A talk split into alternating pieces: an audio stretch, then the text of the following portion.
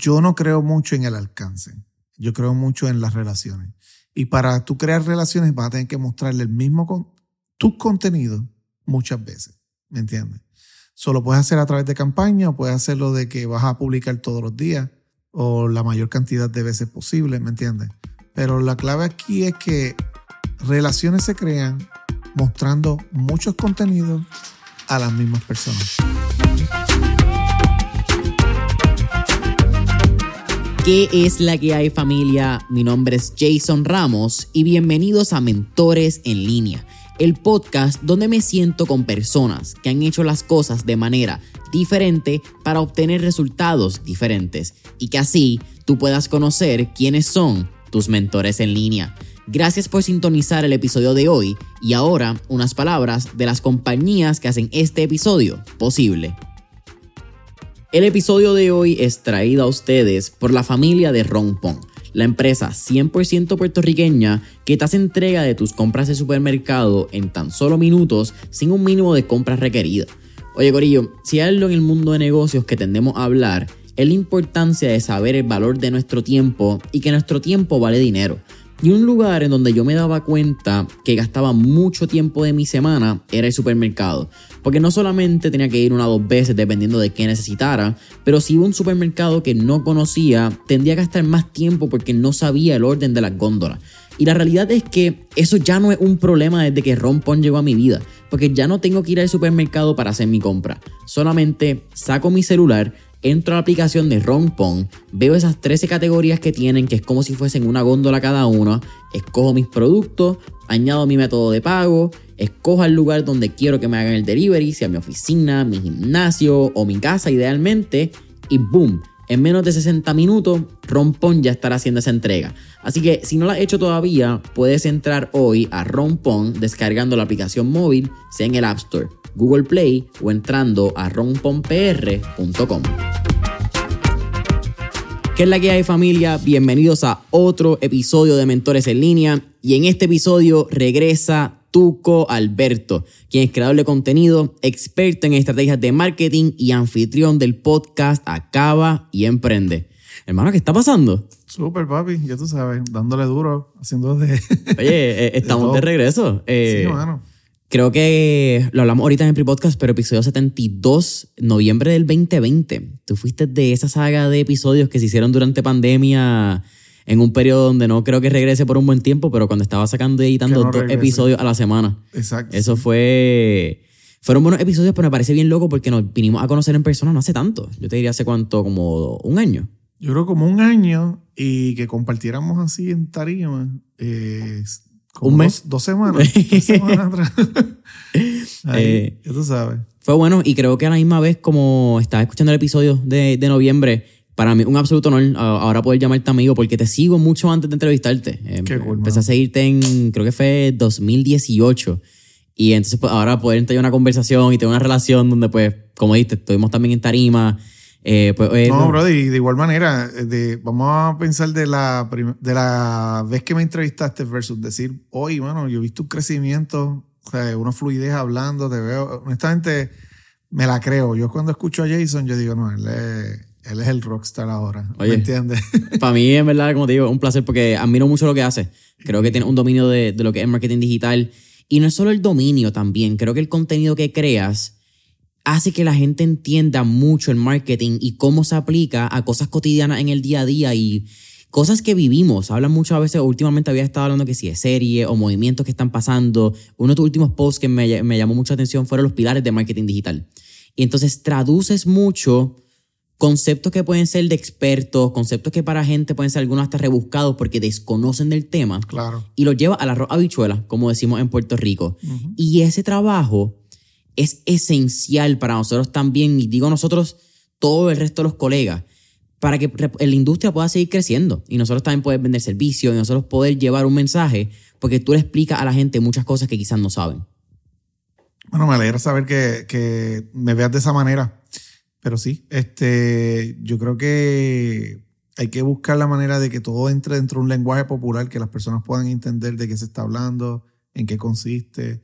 Y yo creo que, yo creo que es, esa es mi visión, ¿me entiendes? De igual manera también soy un criticón de, de la educación tradicional y en ocasiones no es hasta años luego que yo digo, yo no sé qué rayos estaban haciendo en aquella época cuando me enseñaban X cosas porque sea, no, no estaba dirigido a un niño de 10 años, ¿me entiendes? Como yo, yo estoy en contra también de que en escuelas muy, en grados muy tempranos te empiecen a hablar de que no, tienes que leer la Iliada, eh, qué sé yo, este, Don Lautaro, todos esos libros, ninguno de ellos quiere leer eso mejor ponte de acuerdo y escojan un libro de algo que ellos admiren y, hagan, hagan todo lo que tengan que hacer dentro del currículo, pero que sea algo que hable el idioma de ellos, ¿me entiendes? So, alguien de noveno grado, yo imagino para nuestra para mi época por lo menos era lo más probable era Power Ranger, pues mira, si tú me traes una biografía de este tema, pues lo más probable te lo iba a leer y pero yo digo eso, eh, eh, te trauman yo, yo, yo viví casi hasta mis 28 años entendiendo que a mí no me gustaba leer. Porque, no, ¿me entiendes? Yo nunca, o sea, no, no, no le daba ni una oportunidad a eso. A, a, pero de igual manera también pasa en muchas otras áreas, muchas palabras de domingo, donde, donde estamos hablando a un individuo común, ¿me entiendes? Y pasa lo mismo con el marketing, así sucesivamente. Eso es, es ver que, ¿qué, o sea, si podemos decir lo mismo o podemos enseñar, pero con palabras más prácticas, sería hasta mucho más genial, porque estamos hablando de diferentes cantidades, ¿sabes? Diferentes edades, diferentes conocimientos. Hay gente que poco letrada y, y están haciendo cosas grandiosas, pero, pero entonces si, si los marginamos con el vocabulario, los chavamos todos. Tú acabas de mencionar algo y yo te iba a hacer la pregunta si habías sido buen lector en escuela superior y después, y hablaste del trauma que crean este tipo de, este tipo de educación y esto quizás puede ser bien llevado al... Esto fue un video que hizo, creo que fue Prince EA o este influencer de motivación que dice, mira, mira el celular del 2018 y mira el celular del 1900.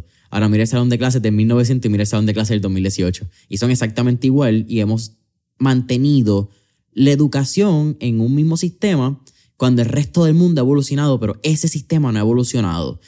Y qué loco que lo traigas porque estaba viendo tu video que salió hace un año en YouTube, que era que deberías estudiar marketing en la universidad, era el título, pero realmente el contenido era lo opuesto. Era que tú creías que no deberíamos estudiar marketing. yo y hay un montón de carreras que yo considero que tú, tú no debes ni de estudiar en la universidad. Como decir artista gráfico, no estudié eso en la universidad. ¿Qué eso fue lo que tú estudiaste? Yo estudié diseño gráfico. Ajá. Y te voy a ser sincero, este, a mí nunca me... Yo me acuerdo, yo llegué a trabajar hasta en Nuevo Día en Nuevo Día trabajé en, para como a cuatro vendedores en aquella época. Este, el periódico Oriental, llegué a hacer revista Contorno, revista La eh, Familia Moderna, eh, Hogar Ventas y Servicios, Travel Host, que es una revista que se ponían antes en los aviones. Yo llegué a diseñarlas todas, nunca me pidieron el, el, el currículum. Y de igual manera, hacer todos los profesores mediocres que yo tuve sea, literalmente que iban a cobrar. Yo tuve una vez un profesor que yo le dije, ¿cómo se borra en Illustrator? Y él viene y me dice, en Illustrator tú no borras, tú cortas. Y yo, ok. Entonces, ¿y esta herramienta que tiene un borrador, un lápiz al revés, qué hace? Y se quedó así como que, buena pregunta. Y cogió se fue, y yo dije, déjame buscarlo en YouTube, y después descubrí que sí se borra en, en Illustrator. ¿Me entiendes? O pero pero entonces, ¿qué, es un profesor universitario? Tiene que tener una maestría. ¿Me entiendes? Si no tienes la maestría, pues estás chaval. No, no. Yo me acuerdo que una vez yo quería dar un, ser parte de un programa y me dijeron, ok, ok, pero tienes maestría. Y yo, estoy, estoy estudiándola, pero todavía no la he terminado. Y yo, ok, pues, pues me avisa cuando la termine. So, a ti te evalúan por un protocolo que alguien creó décadas atrás que, que ya no funciona. Y este, yo considero hay muchas profesiones que ni, ni te asomes en una universidad. Este, igual actuación, yo no iría a una universidad. Eh, yo conocí a alguien que estudió un bachillerato de perito electricista. ¿Para qué rayo? ¿Me entiendes? ¿Para qué? O sea, como que construcción, yo no sé, y, y están surgiendo academias, pero así estilismo, no estudié eso en una universidad, eso está rojo.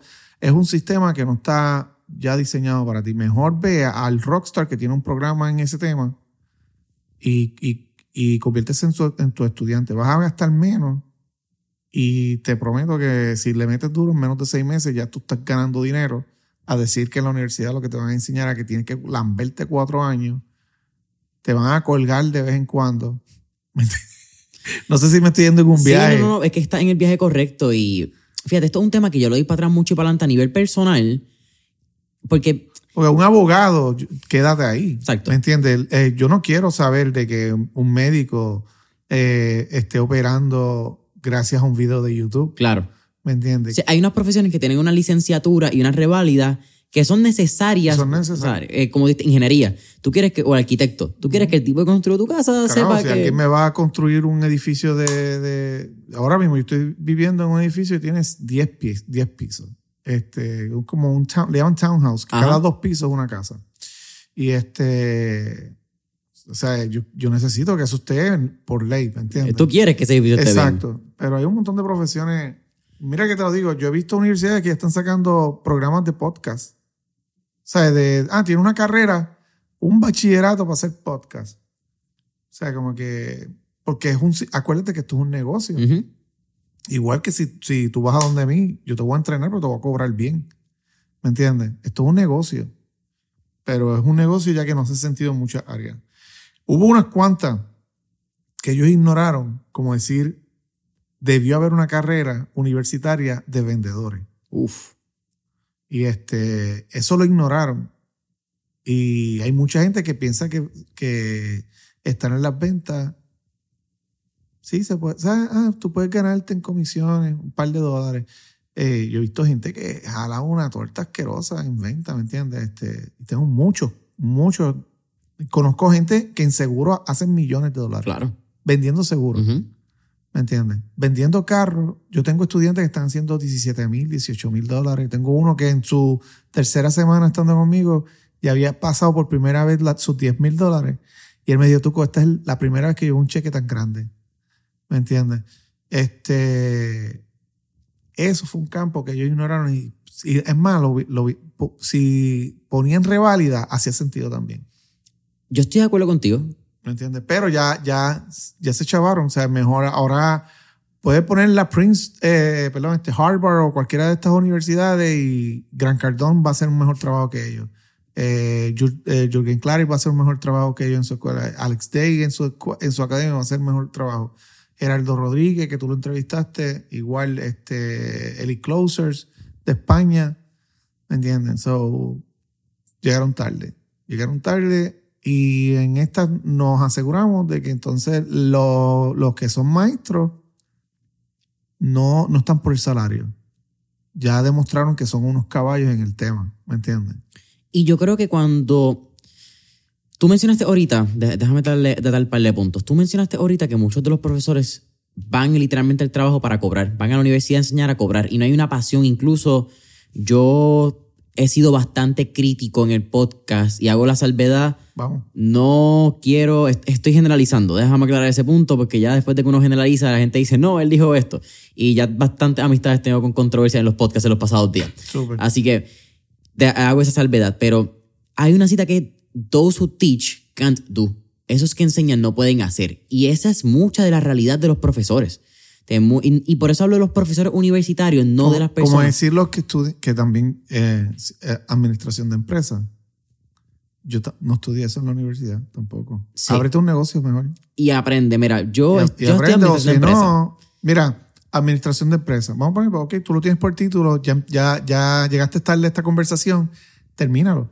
Pero un ejemplo, tú quieres estudiar administración de empresas, trabajas dos años en McDonald's y te voy a enseñar un montón. Después te vas a una tienda de ropa, trabajas un año más. Y, y si aprendes un poquito de venta y de finanzas, para por lo menos eh, finanzas personales, yo creo que en menos de cinco años tú pudieras tener una corporación brutal. ¿Me entiendes? Ahora dile a todos esos maestros de administración de empresas cuántos negocios tienen. De acuerdo. Hay algunos que tienen negocios y están ahí porque aman, lo aman, eh, enseñar, ¿me entiendes? Como decir Sunshine Logroño está en la televisión, pero su, y Héctor Marcano, pero el billete más grande que ellos tienen no es en la televisión, es en bienes raíces. Eh, yo sé que Sunshine Logroño tiene una firma de, eh, como si fuera una agencia. Ok. Y este, los comerciales más brutales, que casi todos los comerciales más brutales que salen aquí, que tienden a tener como que un poquito de humor, casi siempre salen de la agencia de él.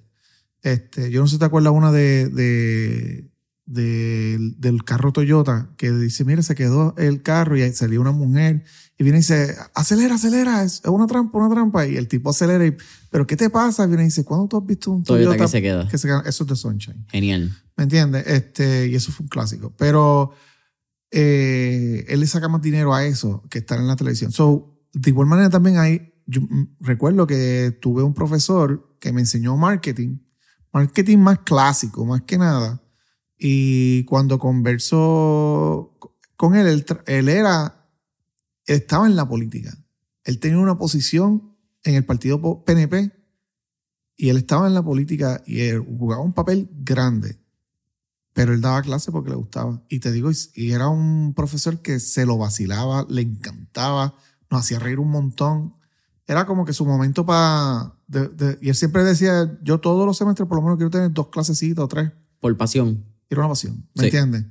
Eh, Pero no... No, no, no, No todo- dependía de eso y no era como que su mark. Lo que sí es que quiero decir que hay muchos que, que enseñan y enseñan, es como decir la moral en calzoncillo porque no, no, no saben lo que está, en- lo que está ocurriendo en la calle ahora mismo. En- alguien que estudió administración de empresas y no tenga negocio, y yo estoy seguro lo más probable no sabe ni, ni hacer el sistema de gestión Ujú. para poder saber cuáles son los papeles que, que, que tienes que tener tu negocio versus cuáles no. Eh, o sea, todas esas, todas esas cositas son bastante interesantes en este Sí. tema. Es que es la teoría. Se quedan Suena entonces en la arrogante, lo que, suena arrogante lo que estoy diciendo. Y si suena arrogante, véanlo también como que hay una partecita de mí que sí le da coraje.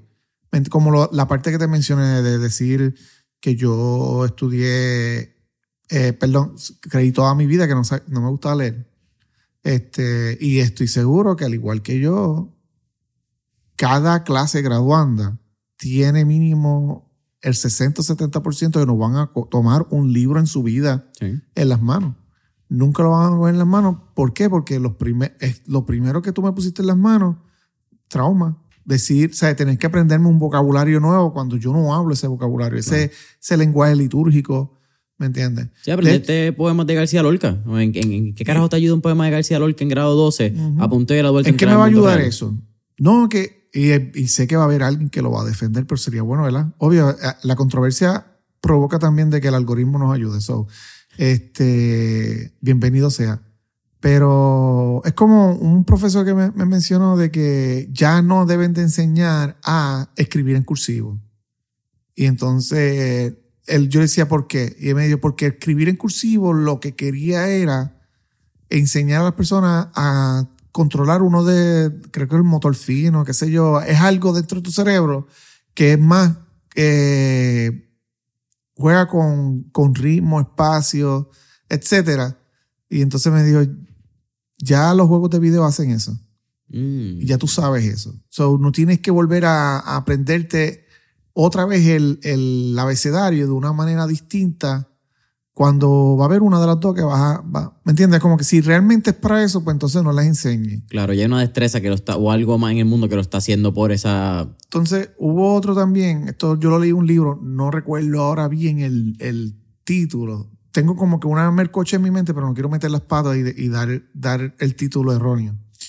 Y este habla sobre eh, como que de unas cantidades de inteligencias. Como un ejemplo, eh, está el- esa inteligencia académica que nos han enseñado Ajá. que es media mili- militarizada. Eh, si te pones a analizar, son, eh, tú vas a un, a un salón, empiezas a aprender, tiene, se cree mucho en la botella. Hay una, una diversidad de decisiones que, que, que fluye y es académico. Tú vas a ir aprendiendo unas cosas que te van a ayudar de una forma eh, u otra en el crecimiento tuyo. Más allá, existe también otro tipo de inteligencia, como decir la rítmica. Eso tiene un nombre Es decir, la musical, que es rítmica y música. tiene la sinestética, que es la de. Sinestética, exacto. Eh, eh, hay otra como tal que es, física. Sí, creo que son como cinco. Creo que son como siete. Siete, sí, pueden ser. Eh, está la física, que mayormente son los deportistas. Y entonces es como decir, dile a un estofoncito que esté fuera de condición, que intenta hacer algo en una cancha, se va a negar o lo más probable va a lucir horrible, pero es porque hay una inteligencia ahí que, que no domina. ¿Me entiendes? Es como decir el, el, famoso refrán de que si tú le dices a un, pez eh, bruto por el hecho de que no, no, no sabe trepar un árbol, Exacto. Este, va a morir traumado toda su vida. Yo creo que fue Einstein quien lo dijo. algo así. Sí. Pues él estaba consciente de que existían unos modelos de inteligencia. So, estaba, como decir, el rítmico, el matemático, el juego uno. Eh, hay gente que son de hecho, yo conozco gente que no saben, no, no son letradas, pero saben sumar, multiplicar, dividir y te lo pueden decir ahí en, ¿me entienden? Sin, sin detenerte. Y todo es simplemente manejando los números de su finca o de su negocio, ¿me entiendes? Pero esta persona que escribe ese libro también menciona que académicamente hablando debería, tú puedes o intentar hacer que las personas sepan un poquito de todo que a la larga va, van a desechar el 80% de ese conocimiento o descubrir cuál es su inteligencia y simplemente enfocarlo ahí. ¿Me entiendes? Como decir un ejemplo, ok, está bien que estudies, eh, nos hemos ido en un viaje porque cool, porque no se va a parecer nada al episodio anterior. Pero un ejemplo, el, el, el de en vez de utilizar, enseñar a los estudiantes un poquito de todo, como ejemplo, enseña un poquito de historia, de ciencia, eh, el problema es que nos enseñan las mismas materias 12 años corridos. Eh, pues entonces decir, ok, vamos a hacer un switch.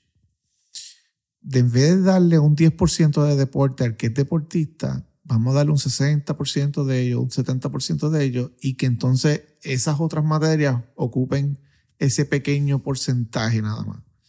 Y este, eh, eso pudiera ser un cambio en muchas áreas, ¿me entiendes? Como decir, sea, yo descubrí, inclusive una tutora que me hizo tomar un examen para ver qué, cuál era la mejor profesión que yo debía estudiar en la universidad. Eh, ella me dijo, veo que está, tiene una inclinación bien fuerte a la arte. Entonces yo me negué a seguir el consejo de ella y quise estudiar arquitectura. Y después descubrí, ah, porque yo decía, ¿por qué arquitectura no cae como arte si hay que dibujar? Caía como, era, después descubrí de que, uff, esto es matemática pura. Y yo dije, yo soy bueno en matemática, pero a mí no me interesa vivir toda mi vida de números, ¿me entiendes? Y entonces, nada, después le hice caso. Y fui entonces, por eso fue que estudié diseño gráfico este, no lo ejerzo de por sí del todo, pero manejo a mi equipo y hacemos muchas cosas bastante creativas también juntos con los contenidos que hacemos. Sabes qué pedirle al artista gráfico también. Sabes qué puedes requerir. Idioma, Exacto. Hablo ese idioma y, y no me arrepiento. Porque yo creo que eso me llevó a la fotografía, que fue mi primer negocio exitoso. Y de, de la fotografía termino siendo educador, que también no me quejo para nada. Sí, y yo creo que todas las experiencias que ha tenido previamente, incluyendo graphic design, incluyendo la revista, fotografía, todo hace una sinergia perfecta mirando el Tuca Alberto y lo que es la marca Tuca Alberto hoy en día. Claro. Porque no solamente hablas de marketing, pero cuando hablas de marketing tenemos que incluir también, que ya he hablado, hay una diferencia entre marketing y publicidad. Pero cuando tú vienes a ver lo que es Tuca Alberto hoy en día, hay una sinergia donde tú tuviste un background quizás más de publicidad con arte gráfico y fotografía, que es un elemento súper importante del marketing tradicional o del marketing de publicidad, porque todo al fin y al cabo ha sido, y hoy es visual, hoy el 95% de lo que hacemos es visual. Eh, hay un copywriting que cada vez como que el SEO y que hacer blogs, que todavía sigue siendo un, ala para mucha gente que lee más blogs, pero yo creo que casi todo el contenido se está yendo a audiovisual, más que nada últimamente. Yo, yo lo, lo incluiría ahí, sí. Audiovisual, exacto. Exacto, sí, pues eso. Entonces, háblame de, ahorita trajiste el punto de las ventas y que tú incluirías ventas como un ala de la universidad. Y, también hago, este episodio va a ser un viaje, así que ya, ya lo advertimos, ya esto nos fuimos en mi punto. Esta, es, la clave de esta, de esta conversación. Sí, el, el episodio un, viaje de marketing y, y educación. Eh, pero de hecho, estamos mercadeando una idea ahora mismo. Una, de acuerdo. Una mentalidad, ¿me entiendes? Sí, porque mira, algo que yo he, tratado de ser consciente, a mí todo el mundo, yo estudié eh, administración de empresas Lo estudié porque una vez empecé, traté de salir, mis papás me dijeron un par de veces que no había break. Así que dije, pues ya que carajo, pues déjame terminarlo, ¿me entiendes? Ya que empecé.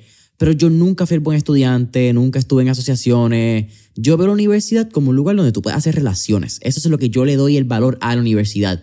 Porque te aprendes a rodear de gente que quizás no piensa igual que tú. Ese es el, el elemento que yo le encuentro mucho valor de la universidad, no es la educación. Es tú ponerte en zonas incómodas donde la persona al lado tuyo quizás tiene unos ideales 180 grados a los tuyos y tú te tienes por obligación tener que sentarte y muchas veces te va a tocar ese pan en el trabajo de grupo y vas a tener que bregar con personas que no piensan igual que tú. Y yo creo que esa es la destreza que la universidad le da. Pero hoy en día a mí todo el mundo me pregunta, ¿vas a hacer un MBA? ¿Vas a estudiar en Estados Unidos? ¿Vas a hacer una maestría? Y para mí el podcast se ha convertido en la maestría. Yo puedo sentarme con personas como tú, personas que admiro, personas que realmente admiro y aprecio el tiempo que me brindan y lo que han hecho y tengo la oportunidad de sentarme en una manera completamente unselfish a preguntar dudas y curiosidades genuinas que tengo que también pueden ayudar a otro en su desarrollo. Claro. Y eso para mí ha sido un MBA. Eh, Yo he mirado el podcast como la manera de yo poder aprender de, en este caso, qué sé yo, son 206 entrevistas, ponle que se hayan repetido 20, 26, 190 maestros. ¿Qué universidad o qué, bach- o qué maestría te da 190 profesores donde cada uno tiene un expertise en un tema distinto? existe una especie de doctorado que lo que hacen es como que evalúan tu carrera de por sí, cuánto tiempo tú has dedicado, etcétera. Y entonces al final de eso te dan ese doctorado y te dan como, como un reconocimiento. Eh, existen varias celebridades que se la han dado. Entre ellas, honoris causa. Entre ellas, Bill Cosby tiene ese tipo de doctorado, que, que es como que evalúan tu carrera de por sí y interpretan de que... este De hecho, yo siempre digo esto, una maestría son 14 libros. Si tú le has leído más de 14 libros en algún tema, eh, orgulloso de que tú tienes el equivalente a una maestría. Yo, yo me quedé en mi tesis de la maestría y ahí, pues, obvio, mi negocio había, hecho un boom. Eh, yo solo podía estudiar los sábados, pero entonces ahora no puedo porque estaba, ¿me entiendes? No, no- y tengo que admitir que dentro del conocimiento que tenía en aquel entonces no sabía administrar esa parte, lo que era el tiempo. Y este, pero una vez me encuentro al doctor que me evaluó mi tesis. Y lo encontré en, la, en Santurce, en la placita. Y él se, sintió como que bien orgulloso. Mira, eres tú, eh, eh, él, fue estudiante mío, él hace videos. está- Estaba presentándome a la pareja de él. Este, y yo le dije, oye, todavía estoy como, todavía estoy a tiempo para hacer, para terminar la tesis, por lo menos tener el título. Esto es un doctor, estamos hablando, este hombre tiene casi 70 años. O sea, este es de la vieja guardia, de la madre de la vieja guardia. Y él me dijo, ¿para qué? Y yo, como que, ¿cómo que para qué? Y yo, ¿tú, no ves todo lo que tú estás haciendo. Yo, como que, o tú vas a estudiar eso. Tú, tú sabes, tú vas a hacer eso. ¿Para qué? Si tú lo sabes. Tú. Entonces me dijo algo después que me chocó y me dijo, me dijo, casi como que de tu grupo, si hay uno o dos que están realmente estudiando en eso o que le han sacado provecho al decir que tengo una maestría. Porque antes y todavía hoy, estos títulos te daban standing a la hora de tomar una plaza, una posición. Pero hoy en, hoy en día hay tantas otras maneras de poder hacerlo, ¿me entiendes? Es como decir un ejemplo. Es que no, digo, pero vamos a pensar de que yo esté compitiendo por una plaza sobre, vamos a poner marketing digital, vamos a pensar de verdad que hay alguien que tenga una maestría o un doctorado en el tema. Pero entonces, cuando yo me vaya a vender, yo le digo, yo fui estudiante de Russell Branson, que es considerado como que el rockstar más grande en el mundo del marketing. Tiene como seis Guinness en venta, en podio. Yo, yo soy estudiante de esa persona. Yo pagué un programa que salió en 30 mil dólares. O sea, y, y sigo vendiendo esa parte mía.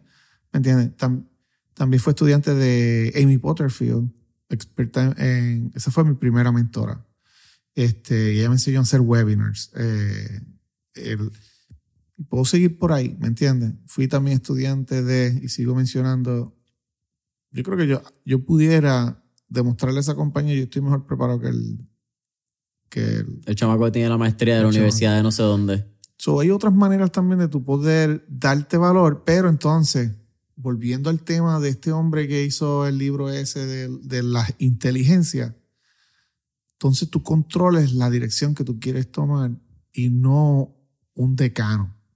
Porque el decano en las universidades te dice, tú tienes que tomarte estas 14 clases, estos 14 libros.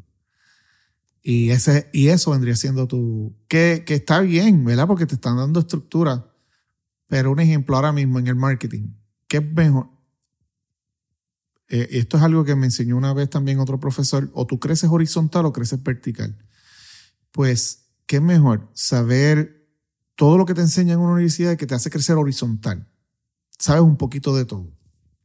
Vamos a verlo de esa manera. Sabes un poquito de todo. A decir que vas a crecer vertical específicamente en un tema. Y vamos a pensar que en marketing yo haya optado por irme por email marketing. Y yo hacer todo, desde embudos de ventas con email, eh, crear conexiones con otros tipos de aplicaciones, mensajería de texto, eh, chatbots, pero yéndome por esa línea nada más, ¿me entiendes? Entonces yo, yo le estoy dando el rumbo que yo quiero a mi negocio. Exactamente, o sea, lo estoy controlando. Yo soy el que decide cuáles son los 14 libros que voy a leer. ¿Me entiendes? O vamos a pensar que yo me vaya en marketing, pero mi marketing sea de storytelling. O sea, simplemente me quiero ir a lo que vendría siendo copywriting, storytelling. Eh, entonces, yo, adquiera fama en ese, en ese tema. Yo le estoy dando un rumbo específico a mi carrera. Por eso también existen estas autoridades que lo que hacen es que te enseñan a ser un experto de algo nada más. De algo en específico nada más. Vamos a ver, ¿verdad? Eh, eh, amistades que amamos mucho. Verónica Vilé, experta en Shopify. Y vienen, sí, pero ella enseña marketing, sí, pero te lo enfoca en lo mismo. Ella decidió escoger cuáles son los 14 libros que va a leer, ¿me entiendes? Estoy seguro que ha leído 100. Sí, full. pero vuelvo repito, o sea, lo digo con mucho cariño. Eh, y ya tú sabes, vuelvo repito, personas que amamos. Y así podemos mencionar varios otros nombres, ¿me entiendes? Este, como decir Tito Galvez, siempre habla de automatización. ¿Me entiendes? Como decir eh, Rafael Mayor, también es Shopify, pero este hombre lo único que se enfoca, a él no le interesa ni enseñarte a hacer la, la, tienda online. Él lo que quiere es eh, enseñarte la parte de la venta de la, de la, de la tienda online. Este, o sea, son bien específicos. Yo te enseño marketing, pero lo que, mi enfoque fuerte es, yo lo que quiero es que tú consigas clientes todos los días. Tener esas estrategias bien, bien peculiares para que tú tengas clientela todos los días. volvemos a lo mismo. Eh, son, son cositas bien, bien, bien interesantes que tú puedes desarrollar. Este, pero a la larga vamos a seguir evolucionando. Es como decir que hay colegios privados que son especializados. Como decir, vamos a ver, aquí en Puerto Rico nadie le da crédito a la Escuela Libre de Música, ¿es que le llaman? Ajá. ¿Cuántos cocolos habrán, habrán salido de, ahí? Bueno, que es un proyecto reciente que no sé hasta qué punto va, pero fue una noticia que leí que eh, Joel, de Joel y Randy, está tratando de pasar una aprobación para una escuela especializada en la industria de reggaetón. De reggaetón. Y yo creo que estamos tarde y somos la meca porque en Cuba yo llegué a ver una de hip hop no sé cuán buena sea, ¿me entiendes? Yo llegué a ver la pared y todo y, y había, te enseñaban desde bailar este, a, escribir, ¿me entiendes? Y yo, mira qué interesante. Bueno, repito, no sé cuán buena sea, pero había una. Exacto. El punto es que estaba hecha y estaba la estructura. Ya había alguien que estaba decidiendo hacer algo eh, con el tema. Pero lo de la libre música, ¿cuánto, cuánto gracias a esa escuela estuvieron en, un, en, un, en algún grupo o de merengue, que los 90 estamos hablando, y 80, o, o salsa, que estamos hablando, que de hecho eh, en estos días descubrí que Willy Colón desde los 60 estaba en, en la salsa, como que 67 fue su primera, primer proyecto, y yo, ¿what? Yo juraba que era finales de los 70. Eh, Para esa época, temprano 70, late 60s, creo que entonces empieza la Fania en Nueva York, y ahí es que sale Héctor Lavoe, Rubén Blades ya llevaba ese tiempo. Sí, sí. Este, Rubén Blades entra como que un poquitito. Es, como que el nene nuevo de ellos dos. Porque Willy, Willy Colón creo que es como. Ay, yo no quiero hablar de música porque honestamente, porque me mete las patas. Pero creo que Willy Colón era como decir el, el, el productor. Ok. Sí, porque esto era unos discos. Era productor musical. Exacto. Él era el que preparaba las orquestas, etcétera, y, y se escribía eh, todo lo que ellos iban a hacer.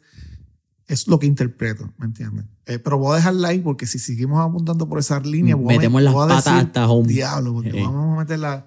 Lo que quiero decir es que estas escuelas especializadas jugaron con eso. Eh, en arte, Puerto Rico es bien artístico. La Escuela Liga de Arte, yo entiendo que en los próximos par de años puede morir si realmente no enfocamos, un, igual que la Escuela de Artes Plásticas de la Universidad de Puerto Rico. Eh, son escuelas olvidadas que tienen una destreza y salen artistas de alto nivel.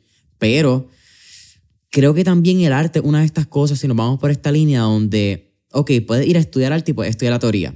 O te puedes ir a hacer un shadowing o ser asistente de el mejor artista que tenga Puerto Rico o decide irte a Nueva York, a Chicago, que hay varios artistas puertorriqueños que se han mudado a estas ciudades. Ser alcahuete de, de mira, en, en, uno por año, ser alcahuete de un artista, uno por año, uno por año, uno por año, vas a, aprender mucho más que estando cuatro años dando nalga en un cubículo. ajá, este, o de igual manera te, te ponen a tomar escultura y tú no quiero escoger escultura. Un ejemplo, o puede ser al revés. Ah, porque me dan pintura si yo lo que quiero es escultura. Pues dale, pues vete, vete a un, a Y ahora la accesibilidad y esa promoción de tener following, ¿me entiendes? Donde yo puedo tener mi, mis seguidores, personas que me siguen. Eh, muchos de estos artistas ahora lo ven como un standing. No, yo tengo, ¿me entiendes? Yo tengo mi equipito. Esto, yo estoy dando clase como a cinco o seis. Eh, ¿Me entiendes? Eh, hay, bueno, repito, yo sé que estamos tocando aguas turbias, que le dicen o algo así. Pero, pero yo, yo, siento de que la educación tiene que seguir evolucionando. De acuerdo. Sí, esto es un tema al fin y al cabo que la persona decide. La persona decide si quiere... yo una vez le dije a una muchacha, ¿por qué yo tengo que estudiar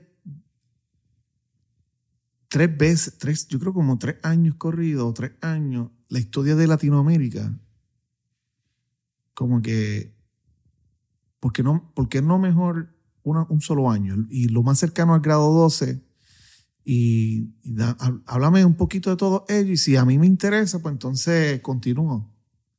¿Me entiendes? O que sea una clase electiva. Ok, mira, si quieres y abundar más, ahora nos vamos con América del Sur y quiero aprender de Perú, etcétera pero, ¿me entiendes? Ah, ah, yo después de grande pude haberlo encontrado a Argentina en el mapa. Porque eso eh, había muchas de esas estupideces que nos enseñaban. Sí, aprende la capital y aprende dónde está el país. Ajá. Eh. Este, yo, mira, yo no sé cuál es la capital. Yo voy para Italia. Yo no sé cuál, no estoy seguro cuál es la capital de Italia. O no sé si es, si, pero de algo estoy seguro. ¿eh? Tan pronto me digan cuál es, ya me lo aprendí. Exacto. O sea, pero eso yo lo aprendí creo que en octavo o lo más probable en séptimo. Lo mi cerebro lo desechó. Yo en, en noveno a nosotros nos hicieron aprender las capitales de como 60, 70 países. Sí. Eh, eso es... Eso es una verdadera tortura. Si te gusta la historia, que en mi caso, que está cool. Porque de momento, Yo encuentro que la de tu país, desde conocértela, por lo menos, aunque sea el 50%, mantenerlo retenido. Ajá. Por lo menos, o sea, yo, yo creo que tú, ¿Por qué? Porque eso te va a dar las raíces de, de, apreciar dónde tú saliste, conocer el background, entre otras cosas. Este. Cool. Pero también de igual manera, a veces yo digo, real, realmente es tan importante como para que seis años, bueno, o de los 12 años, al menos seis años le dediques a eso. Esa parte como que también puede ser media. Y me dedicaste cero a finanzas. Mm. Y finanzas personales, que lo tocaste ahorita. Finanzas personales, ¿sabes? Cero. Te, estoy, multiplica siete, clases por doce. ¿Verdad? Pues estamos tomando un montón de... Y cero finanzas. Cero liderazgo. Mm. Mano, si yo, yo vine a sentir que estaba aprendiendo un poco de la temática de liderazgo como a mis 24, 25 años. Wow. Eso fue una desperdicio de tiempo también. Y yo creo que lo desperdició temprano, incluso. ajá, y más en esa etapa adolescente, donde, nos, donde tú te bocas. Si tú me hubieras hablado un poquito de liderazgo, me hubiera ido en un jodido viaje de intentar ser el más grande en ese tema. Porque eso es, eso es más interesante, ¿me entiendes? O cuando viera, porque esto es otra, todos crecimos de que si alguien quiere aprender lo que tú estás haciendo, tienes que tener cuidado. Pero entonces si hubieras tomado clases de liderazgo, entendía de que no es admiración lo que yo siento. Mm. Que lo más probable me monte un kiosco luego. En la otra esquina, sí. En la otra esquina, son pero, pero entonces viste cómo hay un switch que me lo pudiste haber puesto a temprana edad. O el hecho de que, yo me acuerdo, mi primer radio de carro, yo lo cogí con una tarjeta de crédito. Esa tarjeta de crédito era de 500 dólares. pero yo, yo he dicho este chiste un par de veces. Ocho años luego fue que viene a saldar la tarjeta o sea, todo el dinero que yo le di al banco con un radio.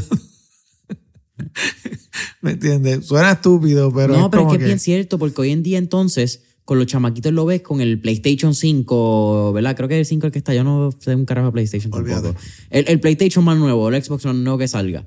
Y me ha pasado en conversaciones hace ya uno o dos años, donde un pana me decía, ah, no, yo sé de crédito, compra algo y después lo pagas poco a poco. Y yo, no, eso es lo que el, gobierno y el sistema quiere que tú sepas del crédito, no cómo funciona, no cómo debería Entre más brutito sea, más, más, Ellos más te quieren así, más te van a querer, ¿me entiendes? Y va, va, por, va por esa línea. Este, de igual manera, lo más probable yo me pude haber embrollado también con los 500 dólares. Pero si tú me hubieras preparado para, ese, para esa oportunidad de cómo, qué hacer con esa tarjeta de crédito, lo más probable lo hubiera invertido en algo en un curso. Yo prefiero coger 500 dólares de deuda en un curso que me va a hacer más dinero que, por ejemplo, un carro o un Xbox. Claro. O, o, sea, lo que lo va, a la larga siempre vamos para el mismo lugar, ¿me entiendes? Es, es realmente igual un ejemplo, ciencia. Aquí hay gente que le interesa tres carajos sobre ciencia. O sea, toda la vida demostraron cero interés en ese tema y que tú digas, me lo diste 12 años. Cada año yo tenía una clase de ciencia. 12 años. ¿Tú sabes que cuánto a mí me interesa saber sobre los cromosomas? El día que yo me enferme, lo más probable, explícamelo. ¿Me entiendes? Para ver, para ver si va por esa línea. Pero. Sí, porque uno cuando está enfermo va a decir, yo me acuerdo cuando mi Pepita me dijo en séptimo grado lo que los cromosomas. 12 años, cero finanzas. 12 años, cero liderazgo. Te digo, para mí es más que marketing, liderazgo ese yo encuentro que, tú sabes, todos los chamaquitos que, que yo tengo un, uno de mis mejores amigos estaba contando de que su nena la tuvieron que llevar a un psicólogo pues está en depresión porque no puede entender la parte de que le quiten el celular cuando ella no, no quiere obedecer. Tiene como 12 años la nena, yendo a un psicólogo. ¿Entiendes? Yo creo que a los 12 años tú puedes hablarle de liderazgo a un niño y entender entonces lo más probable es la jerarquía. Claro que sí. ¿Me entiendes? Este... Ay, bueno, Rich Dad Poor Dad sacó una versión para teenagers. estamos hablando un poco de liderazgo, un poco de desarrollo personal, quizás un poco de finanzas personales. Claro. Pero hay formas en que nosotros podemos llevar unos conceptos quizás un poco más rebuscados a la rolla bichuela para los nenes. Los nenes entienden. Como que yo creo que es un concepto que a veces... Yo lo básico. Mira, a mí se me hizo... Yo tengo una enseñanza que me enseñó mi abuelita, pero ella lo hizo con la religión. mi abuelita era bien pentecostal. Y ella siempre que, que, me regalaban un dólar, ella me lo quitaba y me daba 20 centavos de, de 5 centavos. 20, o sea, 20 monedas de 5 centavos. Sería un dólar. Y ella venía, ella sacaba el 10%, me decía, y esta se la va a dar a papá Dios. ¿Me entiendes?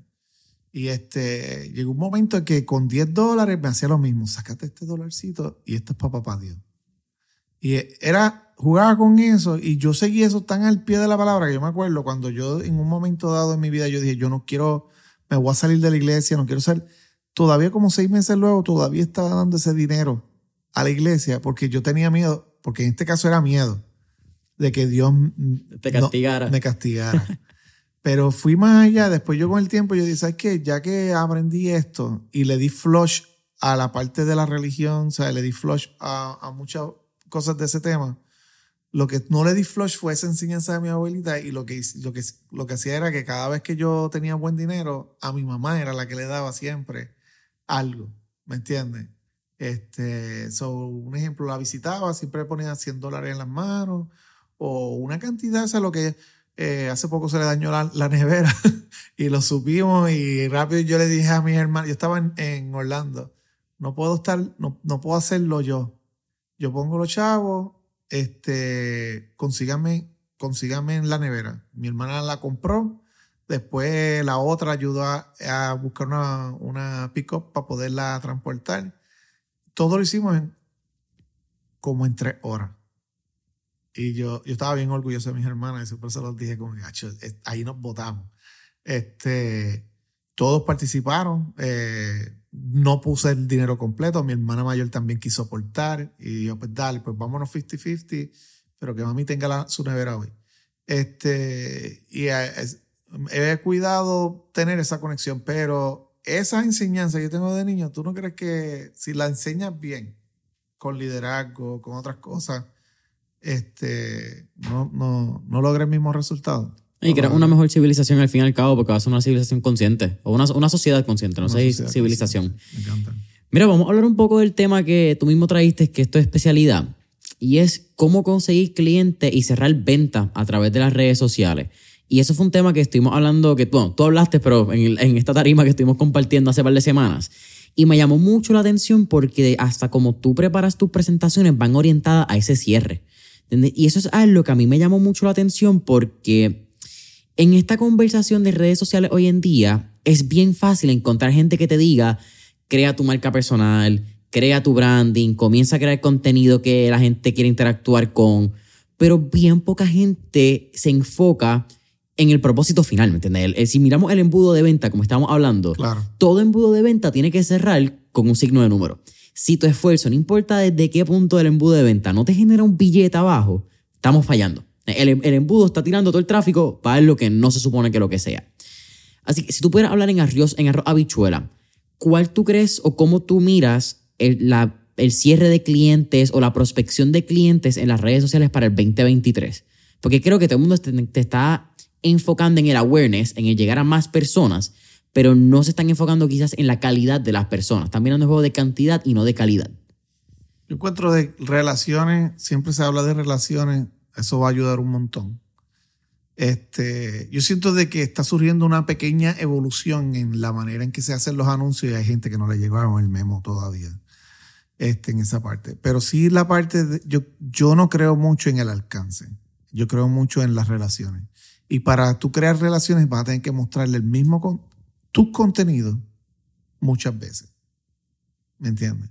Solo puedes hacer a través de campaña o puedes hacerlo de que vas a publicar todos los días o la mayor cantidad de veces posible, ¿me entiendes? Pero la clave aquí es que relaciones se crean mostrando muchos contenidos a las mismas personas. O sea, siempre, ¿por qué? Porque la estás educando, estás educando, le estás mostrando, ¿me entiendes? Enseñando un poquito, este, hasta cierto punto le estás ayudando a que esa persona conozca un poquito de tu tema, pero a la larga la venta va a ser mucho más fácil porque hay una relación. ¿Me entiendes? Por eso también mucha gente le encanta el email marketing. El email marketing está diseñado para crear la relación. si tú todos los días que tú envías un email, lo que estás enviando un anuncio, la cagaste, no entendiste el propósito. ¿Me entiendes? Es, es crear la, de igual manera también están las personas que hacen un esfuerzo y quieren con un esfuerzo vender. Y por eso su anuncio parece a kilómetros un anuncio. ¿Me entiendes? Yo los, los, últimos esfuerzos que he estado realizando en este último año han sido de crear episodios educativos que enganchen fuertemente, que haya un poco de humor también, pero entonces tengan un plan de acción y yo te voy a ser sincero, yo antes tenía leads de 7 dólares. Eh, eh, hubo un tiempo que tenía cada, cada prospecto que yo tenía, podía haber gastado 10 dólares y entonces tenía un prospecto. A decir que he podido llevarlo otra vez, como decir, a un, a un dólar 75 centavos, dos dólares 15 centavos, que hay gente que dice, eso ya no se ve, pero, pero sí es, posible. ¿Cómo? Di, entretenlo, diviértelo, edúcalo, pero sé estratégico y, y que ese entonces ya sea lo lleve a eso, a eso otro que tú deseas. ¿Me entiendes? Si lo vas a llevar a algo gratuito, Ok, llévalo a algo gratuito, pero entonces en los emails tienes que educar. No te pongas a... Busca crear esa relación. Mira, y tú puedes hacer esto y en menos de 10 días sacar una transacción a la persona. ¿Me entiendes? Este, pero entonces es mucho más fácil cerrar. Entonces cuando llegan a ti y sienten que, ay, ya conozco a esta persona, como que, ah, ya lo conozco, ¿me entiendes? Ay, mira, me atendió él. Me pasa muchas veces, a veces me dicen, da un segundito, un segundito, están haciendo una captura pantalla este, porque quieren presumir de que, mira, me reuní con Tuco.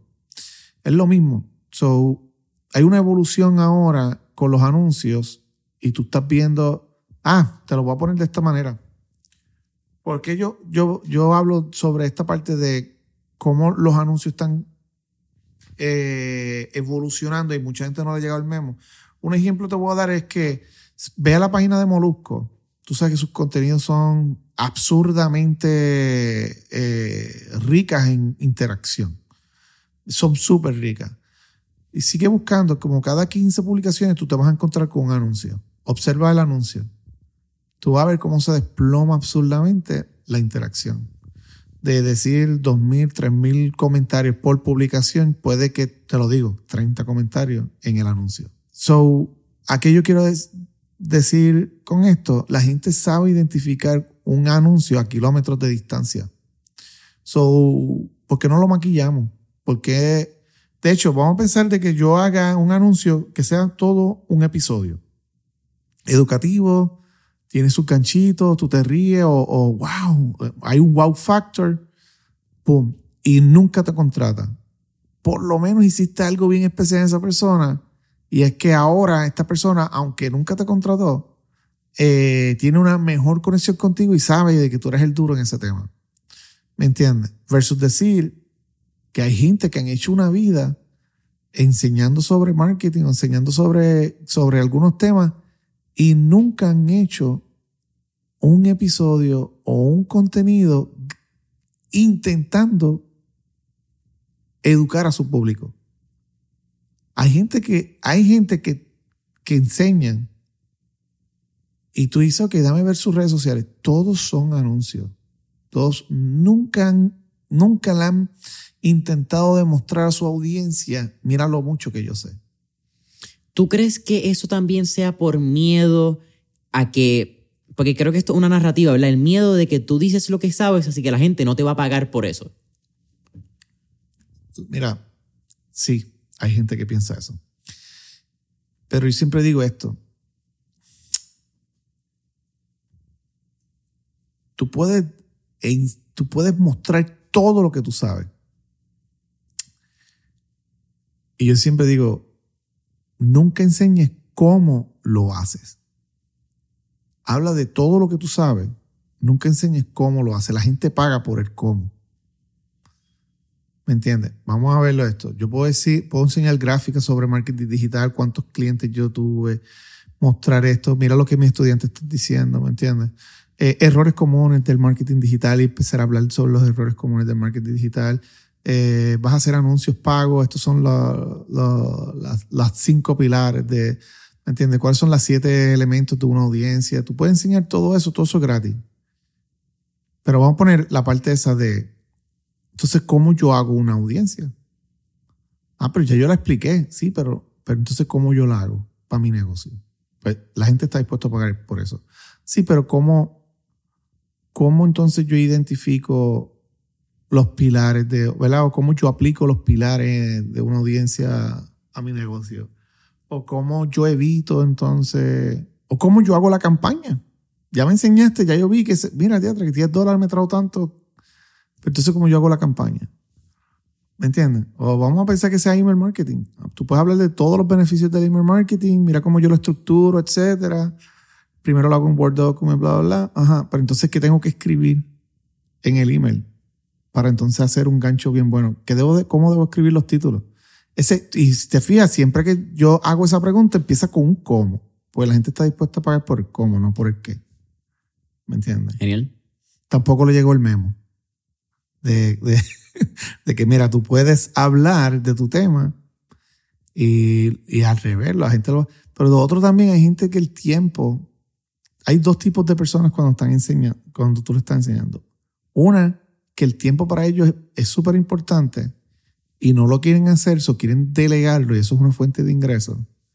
Pero hay otros que no quieren perder tiempo aprendiendo por su cuenta y necesitan al mentor. Mm. Siéntate conmigo y dale, dale, dale. No, no, tú, ¿cuántas veces no, tú no has escuchado esa frase? No, no, pero, pero vente, vente, siéntate conmigo y explícame. Este, y eso cuesta. Pero también es una oportunidad, ¿me entiendes? Y la gente paga muy bien por eso, Claro. ¿me entiendes?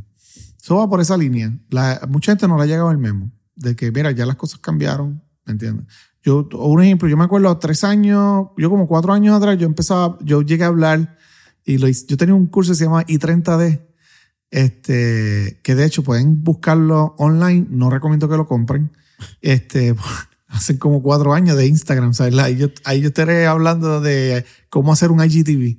Este, y, y en ese curso de, de I30D, eh, yo estoy enseñando sobre que el nombre tuyo en, el, en tu perfil eh, es una oportunidad para ser encontrado en el buscador. Y Claro. yo, yo pensando como, como, como todo lo que, lo que conocí sobre Google, yo, pues entonces no pongas tu nombre, mejor pon experto en X cosas.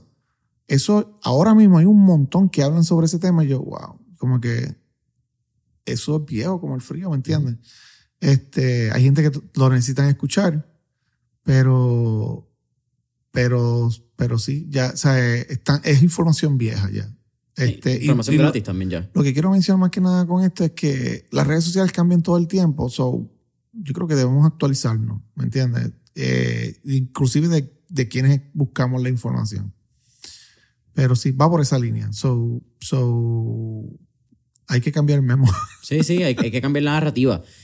Has mencionado también mucho de mentores. ¿Cómo tú te mantienes consciente y cómo te mantienes al día con nuevos mentores que están saliendo quizás en áreas donde tú encuentras que hay oportunidad para tú, Alberto, crecer? ok, en esta, yo siempre también digo, la- en la educación autodidacta, que creo que descubrí que la palabra autodidacta está mal utilizada. Ok. Pero la palabra autodidacta, hoy en día nosotros pensamos que es cuando tú te educas por tu propia cuenta. Ajá. Aparentemente eso, eso no es lo que significa autodidacta. Creo que autodidacta significa tú te educas con la información que tú tienes. ¿Entiendes? Eh, es- eso fue lo que descubrí. So, nadie, nadie puede ser autodidacta. Autodidacta.